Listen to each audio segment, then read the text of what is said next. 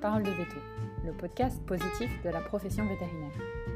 Ce podcast a été réalisé par SeaMyVet en collaboration avec VetoJob, parce que le recrutement vétérinaire n'a jamais été aussi exigeant. Vous êtes recruteur et vous souhaitez enregistrer un podcast Contactez VetoJob qui vous proposera son pack de mise en avant. Et à présent, bonne écoute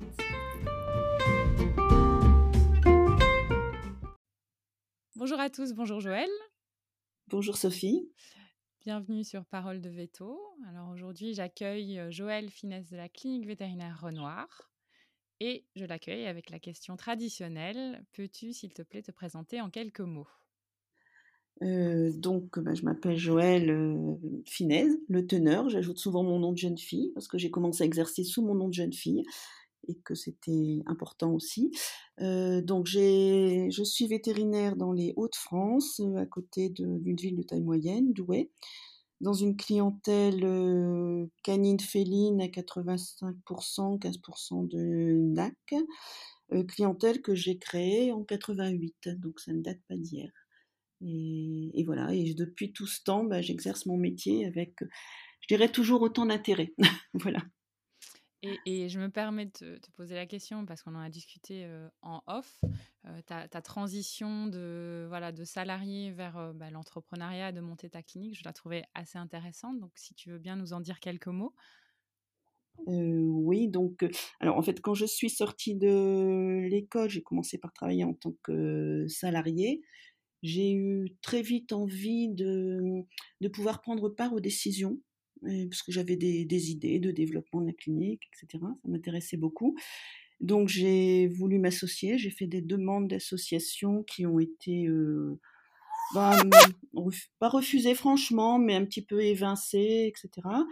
Donc, euh, ainsi que je te l'ai dit, moi, je, suis Nathan, oui, on avait 15% de filles dans les promotions et, où on le sentait quand on était sur le marché du travail que bah, une fille c'était susceptible d'avoir des congés maternité, c'était considéré comme moins fiable qu'un garçon et je pense que c'est, enfin je l'ai su après d'ailleurs, c'était pour cette raison-là que euh, mes tentatives d'association n'avaient pas été euh, couronnées de succès. Donc, euh, donc bah, j'ai décidé de, de créer moi-même.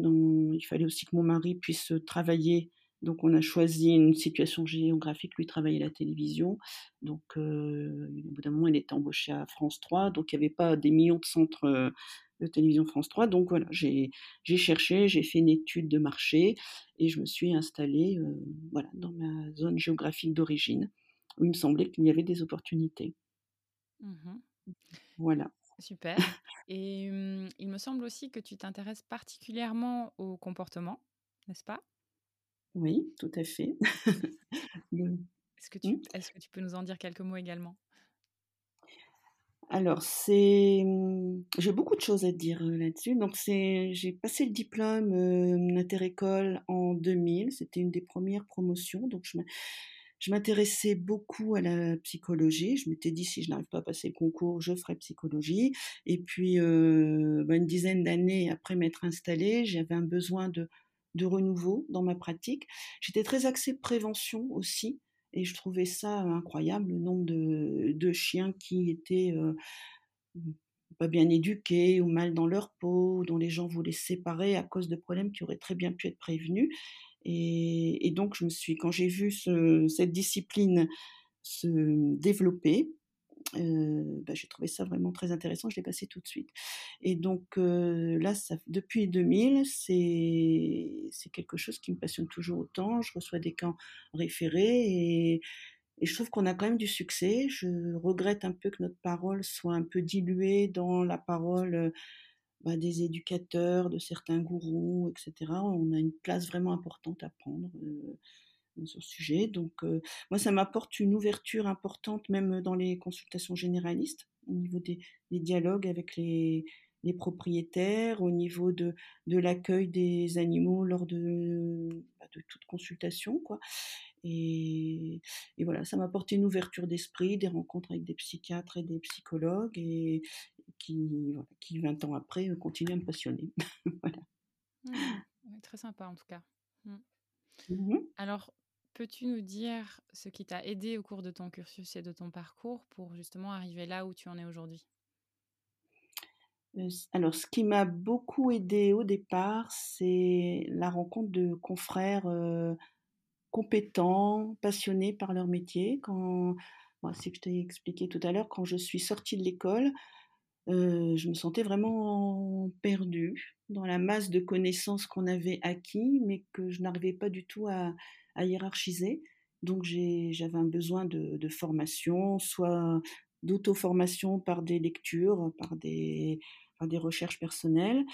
Et j'ai commencé à aller aux formations organisées par la VAC, euh, donc dans le Nord, hein, puisque j'étais en Hauts-de-France. Et, et, le fait d'avoir un écho entre les cas cliniques que j'avais, qui me paraissaient difficiles à résoudre, et de pouvoir dialoguer avec des conférenciers euh, très abordables, etc., ça m'a beaucoup, euh, beaucoup motivé et aidé à progresser en plus des personnes abordables, qui petit à petit m'ont proposé aussi de, de, rentrer dans cette association. Et donc petit à petit, je suis devenue présidente de la VAC Nord euh, à une époque. Et c'était passionnant d'organiser des, des, congrès, d'être à l'écoute des confrères, de leur proposer les formations euh, qu'ils ou elles attendaient. Enfin, je pense qu'on était une équipe très à l'écoute du terrain. Et ça, ça a été très, très, très, très aidant. Voilà, de, de pouvoir dialoguer et continuer à se former en permanence.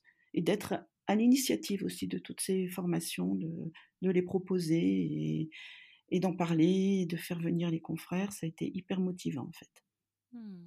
Et ça, c'est quelque chose que tu fais encore aujourd'hui dans l'organisation de formation, ce genre de choses? Alors, le, bah, comme je disais, la, vague, j'ai été mmh. présidente six ans, et puis bah, au bout d'un moment, j'ai bah, j'ai arrêté, j'ai cédé la place parce qu'au bout d'un moment, on a l'impression d'avoir apporté ce qu'on avait apporté. Je continue à aller aux formations qui m'intéressent parce qu'il y a tellement de disciplines abordées que bah, ça reste toujours intéressant.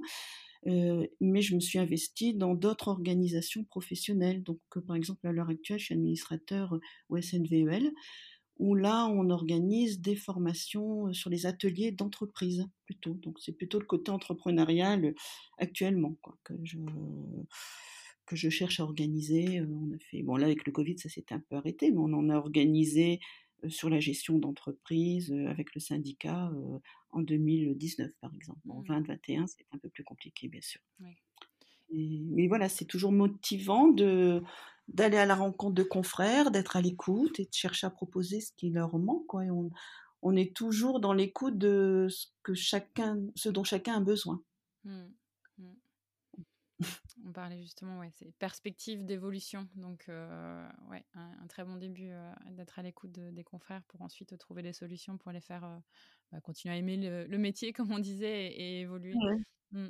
Et dans les leviers dont tu parlais, c'est ce qui est important aussi, c'est d'être, de sentir qu'on fait partie d'une communauté professionnelle. Et enfin, pour moi, ça a été quelque chose de vraiment de récurrent tout au long de la vie professionnelle, quoi, de, sentir qu'on fait partie d'une famille, mmh. famille de veto, et qu'on a, on a des points communs, euh, on a des difficultés communes, et ben, ensemble, on peut quand même s'entraider pour trouver des solutions. Mmh. Belle, belle transition. J'allais justement te demander, euh, bah, à l'inverse de tout ça, quels ont été plutôt tes freins, les difficultés que tu as pu rencontrer pendant ton cursus et ton parcours? Alors, bah, les difficultés au départ, ça a été, euh, comme je disais, ce... alors j'ai trouvé des formations euh, extérieures, une aide extérieure, mais dans ma pratique quotidienne, j'aurais souhaité avoir plus d'accompagnement. Je trouve que j'ai passé beaucoup d'accompagnement technique, hein, je parle. Mmh comment, comment faire telle ou telle opération, comment résoudre tel ou tel cas clinique. Donc, c'était c'était pas quelque chose qui était très pratiqué. Il y avait une forte, un fort développement des structures. Donc très souvent, on était lâché dans, dans le bain et obligé de faire ses diagnostics tout seul, de se débrouiller un peu tout seul. Euh, bon, c'était pas. Je pense que les confrères avec qui on a travaillé, n'étaient pas formés à la pédagogie non plus. Hein, donc euh, donc, ben, fallait, fallait se lancer et, et puis, ben, voilà, il fallait dire bon, j'y vais, mmh. j'y vais, je, je, me lance, je cherche moi-même et en même temps, ça a bien appris l'autonomie, ça a appris à, surmonter les difficultés, mais bon, un petit peu plus d'encadrement, ça m'aurait évité beaucoup de stress et beaucoup de d'angoisse et de culpabilité aussi par rapport à ce que je n'arrivais pas à faire, par rapport à, à des cas cliniques compliqués où je me disais, mince, si j'avais si j'avais été meilleure, bah, il serait pas mort, quoi, fait concrètement. Et donc il y avait ça. Ensuite, bah, les freins aussi, ça a été bah, le fait quand je me suis, quand j'ai créé la clinique, c'était quand même pas, pas évident. J'avais pas de moyens financiers particuliers, donc j'ai tout emprunté. Ça m'a valu quelques nuits blanches quand même. Hein, donc, Imaginez, oui. Mmh, voilà, bon, après, on est assez fiers d'avoir réussi quand même. On bon, finalement, ça valait le coup. C'était, c'est quand même, ça donne confiance en soi de s'en être sorti. Mais si j'avais pu gagner quelques années de confiance en moi, j'aurais été plus sereine. Ça aurait été pas mal. ça. bon. Et, et, pour clôturer, hein, tu, tu, connais aussi notre, notre question traditionnelle qui est quel conseil donnerais-tu à la plus jeune version de toi-même avec tout le recul que tu possèdes, tout le recul et la sagesse que tu possèdes aujourd'hui? Alors, je dirais justement avoir confiance avoir confiance en soi et ne pas hésiter à, dialoguer, à faire preuve de ses attentes, faire preuve de bonne volonté aussi, hein, savoir que faut pas être dans, dans l'exigence d'un travail bien fait. Euh, après, on n'est pas mon Dieu, comme je te disais, on mmh. peut pas tout bien faire, euh, mais on peut faire du mieux qu'on peut. Et pour ça, on peut se faire aider, demander aux autres. Euh, voilà, avoir conscience de, des limites de son exercice, de, du cadre dans lequel on exerce. On est, on est confronté à des, des limites budgétaires par les propriétaires, des limites de compétences scientifiques. On ne sait jamais tout, même si on essaye. Donc ça, il faut, faut savoir l'accepter avec une certaine sérénité. Donc ça, c'est... Et puis quand même, bah, ça, je l'ai fait quand même, pas hésiter à toujours chercher à progresser. on a la chance d'avoir un métier qui nous permet d'explorer plein de facettes, plein de disciplines différentes. Quand on est lassé de l'une, on peut faire, on peut faire l'autre. Hein. On peut faire la chirurgie très spécialisée et on peut aussi faire du management dix ans après. Donc il y, a, moyen de se renouveler en permanence. Et bah, c'est ce que j'aurais envie de, faire. Je pense que mmh, moi, à l'époque, quand j'étais jeune, je voulais aller travailler au Canada, par exemple. C'était compliqué parce qu'on n'avait pas d'équivalence de diplôme, parce que si, je sais plus, ça vous coûtait, j'avais regardé, il y en a pour 25 000 euros hein, pour aller retravailler là. J'ai l'impression que maintenant, les jeunes, ils ont cette chance de pouvoir bouger beaucoup et d'aller explorer plein de, plein de possibilités d'exercice je me dis bah, peut-être qu'après avoir exploré tout ça, ils se rendront compte que dans la profession vétérinaire, il y a plein d'atouts. Il y mmh. a cette liberté, cette autonomie qu'on peut avoir, la chance de travailler dans des équipes à taille humaine, ce qui est bon pour avoir des enfants qui travaillent dans d'autres, dans des domaines de grosses entreprises. Ben, parfois c'est difficile. Et nous, on peut encourager le dialogue, on peut, voilà, on est vraiment dans, dans des petites structures où la relation est, très importante et elle peut être développée. Et si tout le monde est de bonne volonté, ben, il y a moyen de se construire des vies professionnelles et privées agréables, dans le mmh. respect de chacun. Hein, c'est quand même pas beaucoup de métiers où on peut se dire, tiens, cette année, je vais travailler à temps plein, complet, je me donne à fond dans mon boulot et puis ma vie change l'année d'après, bah, si, si c'est possible, on peut diminuer son temps de travail, l'aménager autrement, alors dans le respect des besoins de chacun. Mais je trouve que ça, c'est un atout vraiment à développer. Donc, donc le conseil que je donnerais à la version de moi-même plus jeune, c'est ben ne te dis pas que c'est impossible. ce qui me paraissait très compliqué, c'était de concilier le métier de mon époux, mes trois enfants et ma vie professionnelle. Euh, sans rogner sur ma vie professionnelle. Et bah, j'ai eu la chance d'avoir une famille qui était très compréhensive, qui m'a permis d'aller à des formations le soir, le, week-end, qui était très très bien là-dessus. Mais c'était vraiment, euh, bon, on l'a fait et je le regrette pas. Et du coup, je pense que c'est possible. Mmh. Pour, euh, oui, mais ça, c'est quelque chose qui me faisait très peur. Donc, je... je... pense que c'est plus facile maintenant, ça, de concilier justement parce que c'est parce qu'il y a beaucoup de femmes et que c'est une problématique qui, bah, qui est devenue beaucoup plus fréquente qu'à mon époque, hein, où euh, on, sentait. Enfin, moi, j'avais peur de devoir sacrifier vraiment ma vie personnelle à ça, et, et ça a été possible de ne pas le faire parce que j'ai eu la chance d'avoir un mari qui était très aidant et très compréhensif. Mes enfants, ils m'ont peut-être pas vu tout le temps, tout le temps, mais actuellement, ben, ils sont bien dans leur peau et ça, c'est une belle réussite mmh. pour moi. La mmh. plus grande des réussites, en fait. Donc, voilà. Tout à fait, non, mais clairement.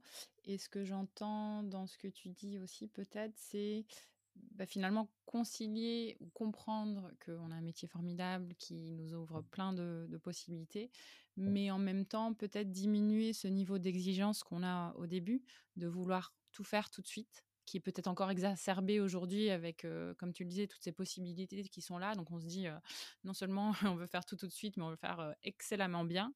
Et qu'en fait, mmh peut-être qu'il faut un peu voilà, mettre un petit coup de frein et se dire, il y a plein de possibilités. Bah, faisons-le plutôt par étapes et, soyons moins exigeants envers nous-mêmes aussi.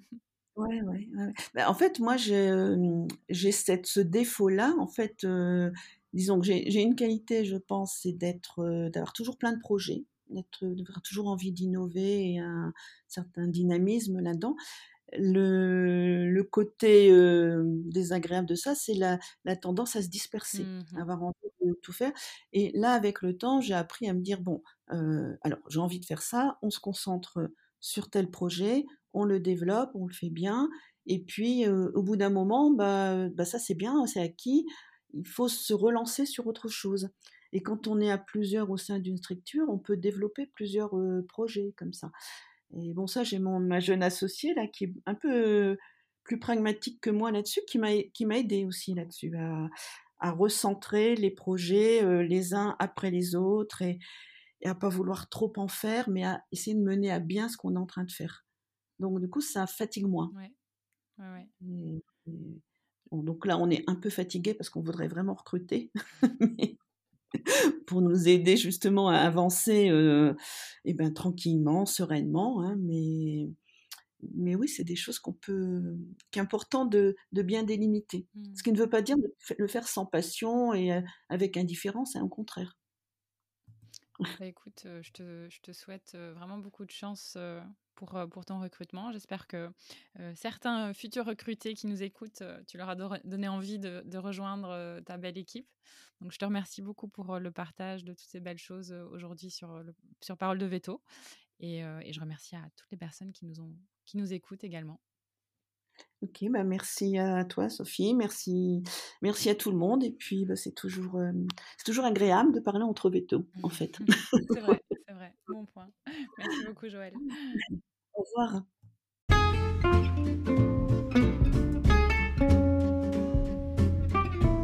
Si vous avez aimé ce podcast, mettez-nous un commentaire gentil et partagez-le autour de vous. Notre mission d'améliorer le quotidien des vétérinaires ne peut pas se faire sans votre aide. Merci d'ailleurs à VetoJob qui nous permet de rencontrer plus de vétérinaires qui veulent partager leurs expériences de manière originale. N'oubliez pas non plus de vous abonner à notre page Instagram @simyvet ou de rendre visite à notre blog sur notre page internet pour encore plus de conversations et de conseils bienveillants de la part d'Emilia, une vétote bien dans ses bottes, ainsi que des coachs spécialisés dans le domaine de la santé. Mais surtout, à bientôt sur Parole de Veto